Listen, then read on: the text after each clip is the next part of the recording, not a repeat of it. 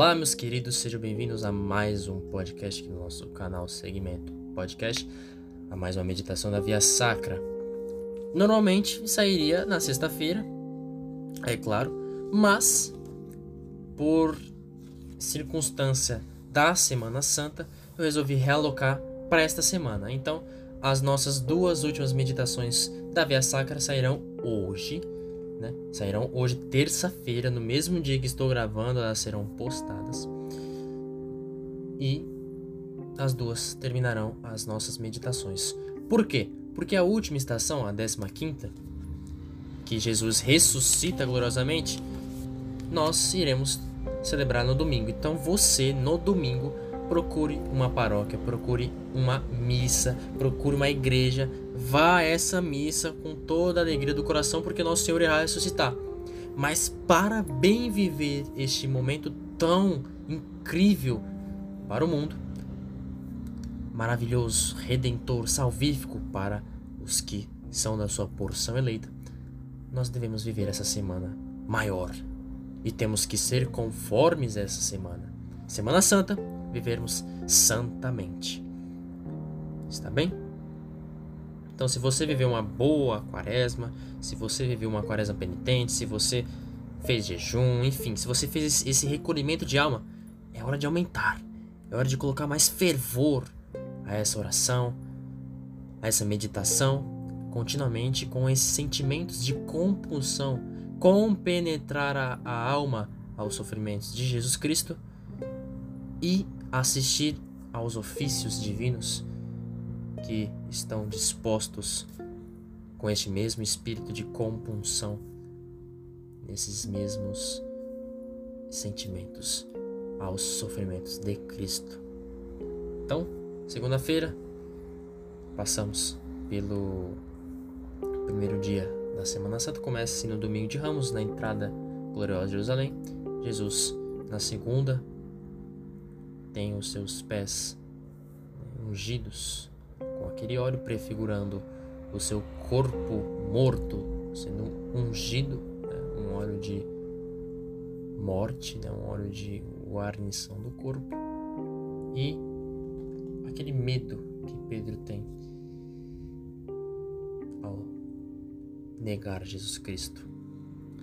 E aqui estamos na nossa via sacra, vamos continuar a meditação Jesus é pregado na cruz na décima primeira estação. Eu queria que vocês continuassem a nossa pegada de criar um mistério. Vamos criar um mistério daqueles soldados pregando Jesus. Primeiro vamos nos imaginar longe, olhando ali de fora. Pregado pega o cravo, a cruz, joga aquele homem na cruz e começa. Transpassa as suas mãos, as carnes, os músculos, os ossos. Olhe para sua mão agora nesse momento. Como você aguentaria um prego passar, ultrapassar as duas camadas, a de baixo e a de cima da sua mão? Perfurar por completo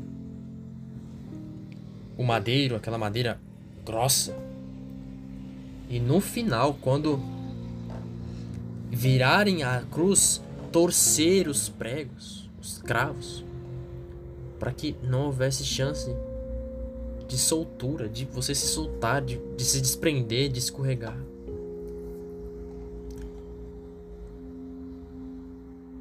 Que bárbara e desumana atrocidade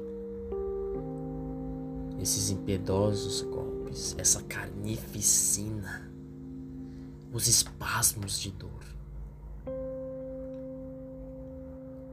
Nós precisamos disso, desse mesmo espírito que Jesus teve. Então colocamos em oração: Senhor, dai-me o espírito que tivesses em Sua crucifixão, para crucificar com a mortificação dos meus sentidos toda a minha vida.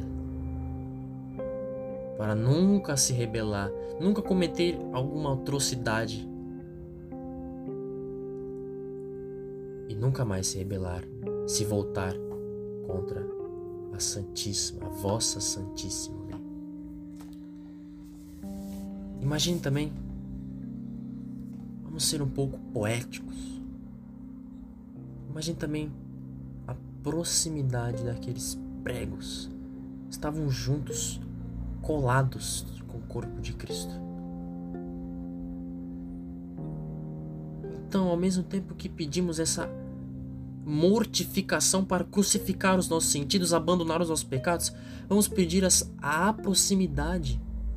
Vamos nos aproximar como os cravos se aproximaram de Cristo, penetrados dentro do seu corpo, ultrapassando as suas mãos, os seus pés, ultrapassando a sua carne, rompendo, entrando, adentrando dentro, adentrando adentro.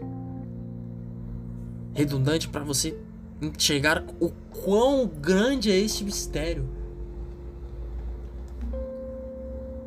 Essa união hipostática explicada por São Leão Magno pela primeira vez, quando ele explica da divindade de Cristo e a humanidade. Não perdendo o que ele é, o que ele é Deus, assumiu aquilo que ele não era, homem homem que se fez, Deus que se fez homem, perdão. Não perdendo o que ele é, assumiu aquilo que ele não era. Vamos procurar essa união hipostática que procede do Pai e do Filho, e com o Pai o Filho é adorado e glorificado esse Espírito para que a crucifixão seja para nós uma aproximação com aquele, com aquele homem, esse homem que dá a vida para nós, a nós, por nós, e uma expiação, um exorcismo dos nossos sentidos, dos nossos pecados, para que também crucifiquemos todos esses, como outrora, eternamente, nosso Senhor fez por nós. Ali está condensado a cada batida naquele prego. Ele estava pensando em você, em mim, em todos nós. É por vós. Eu derramo meu sangue por vós. Os pregos entram na minha carne para que você também entre. Mortifique-se, abandone-se a si mesmo. Então, Jesus Cristo morre na cruz. Depois, na décima segunda estação, ele cumpre as profecias, dá a mãe ao discípulo amado, ao filho, à igreja. Mas o que eu quero me fixar aqui é um outro acontecimento. dois malfeitores estavam crucificados ao lado de Cristo. Isso nos relata São Lucas no capítulo 23 do seu Evangelho. Quando eles chegaram naquele lugar chamado Calvário, crucificaram os dois malfeitores, à esquerda e à direita de Jesus, ele no centro. Então, depois que fizeram a sorte das suas vestes, ele pede perdão porque eles estão cometendo o pecado de ignorância. Não é ignorância completa, mas é ignorância que eles estão fazendo por não saberem direito quem é Jesus. Pai, perdoa-lhes, eles não sabem o que fazem. Não é assim que eles conhecem Cristo estão pecando por raiva, por malícia, mas por ignorância, por não saberem quem é tem uma noção, mas não sabe de verdade quem é aquele homem. Ete homo.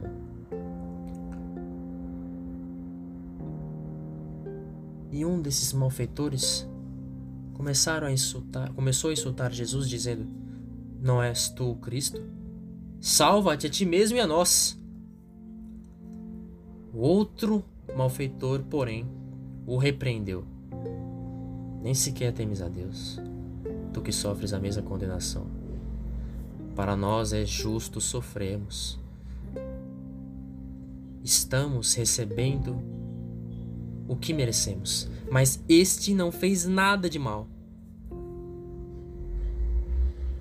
E acrescentou: Jesus, lembra-te de mim quando entrares no teu reino.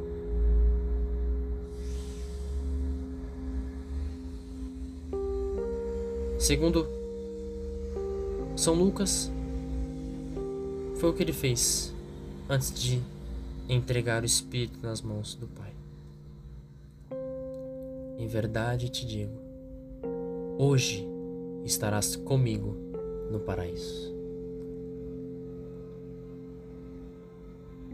Este ladrão, este malfeitor, que fez tantos roubos em vida, tantos atrasos na vida dos outros, tantos erros, tantos pecados. Ele pediu permissão para fazer o seu último roubo roubar a graça. Fazendo esse ato de contrição perfeita, abandonando tudo aquilo que ele tinha feito, padecendo da mesma condenação que o seu Salvador, ele pede a lembrança. E Jesus lhe concede a residência no céu.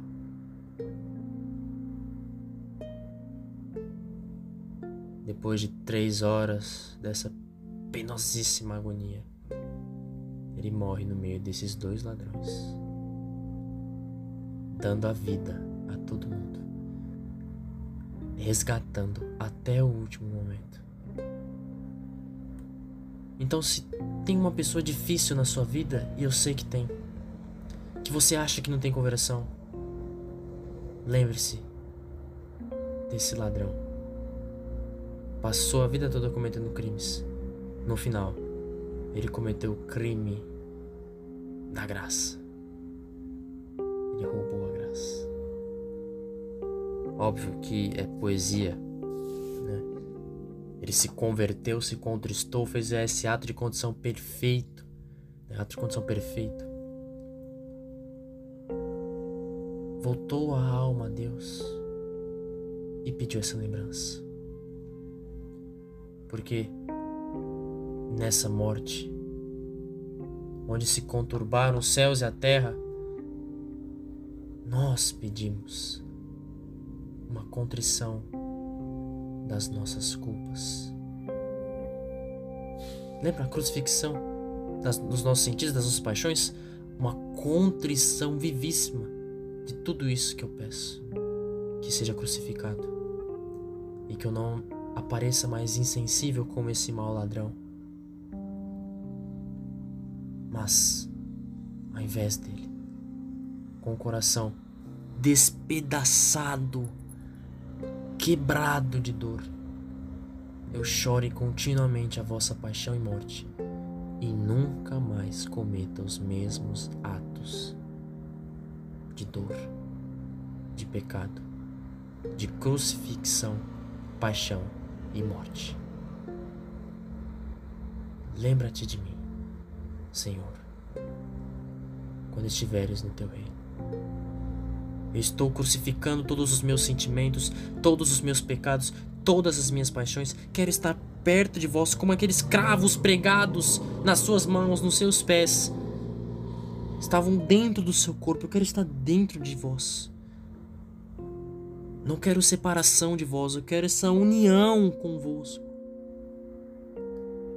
E não quero mais ser insensato abandonando essa vida passada, eu te dou o meu coração despedaçado de dor em vossas mãos, porque eu sei que irá lembrar de mim, irá reconstruir o meu coração com fios de ouro, esses fios de ouro que pertencem à vossa santidade.